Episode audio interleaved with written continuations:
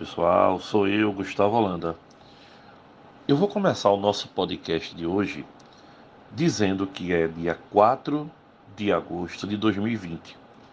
Por que eu estou dizendo a data? Porque hoje à tarde, no horário do Brasil, uma grande explosão atingiu Beirute e deixou ao menos 78 pessoas mortas até agora e mais de 4 mil pessoas feridas. Um cenário muito triste, pessoal.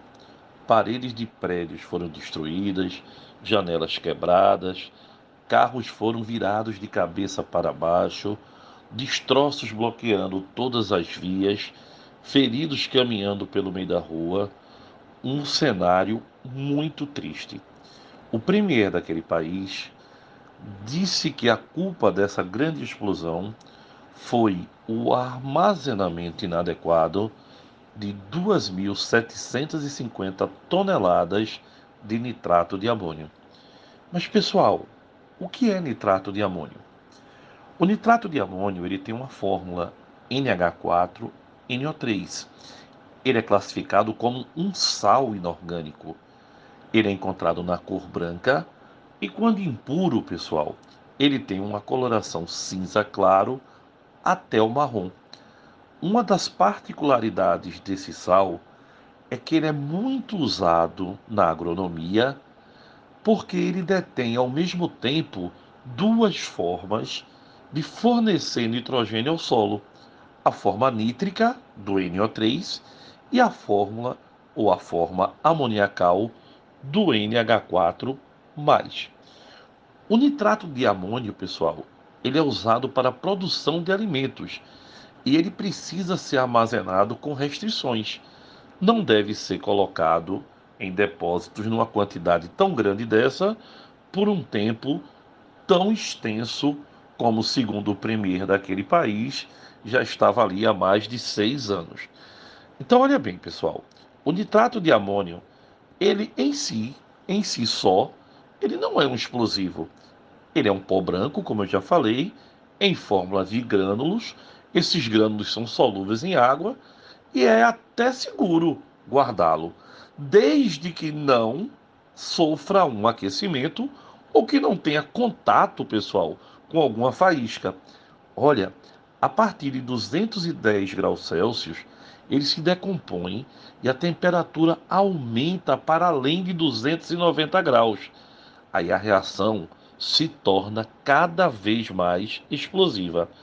Pessoal, temperatura, faísca, uma pequena chama inicial, ela causa um calor e esse calor causa uma decomposição. Essa decomposição libera nitrogênio, oxigênio, vapor de água. Eles se expandem porque todos são gases. Lembre-se que eu estou falando da água na fase gasosa, tá certo? E aí, rapidamente produzem uma onda de choque. O que é uma onda de choque? É um movimento mecânico dos gases, uma esfera que vai em todas as direções. Pessoal, os gases liberados têm a mesma massa do nitrato de amônio, mas o volume pode chegar a ser, vê bem, mais de 10 mil vezes 10 mil vezes maior. Então, é impossível impedir a força da explosão. Esse mecanismo acontece rápido, muito rápido, e é um efeito dominó. Então você vê que a explosão no porto de Beirute causou destruição em larga escala, pessoal. Quebrou vidros de janelas a quilômetros de distâncias. Alguns barcos que navegavam próximos à costa do Líbano, chegaram a ser balançados pela força da explosão.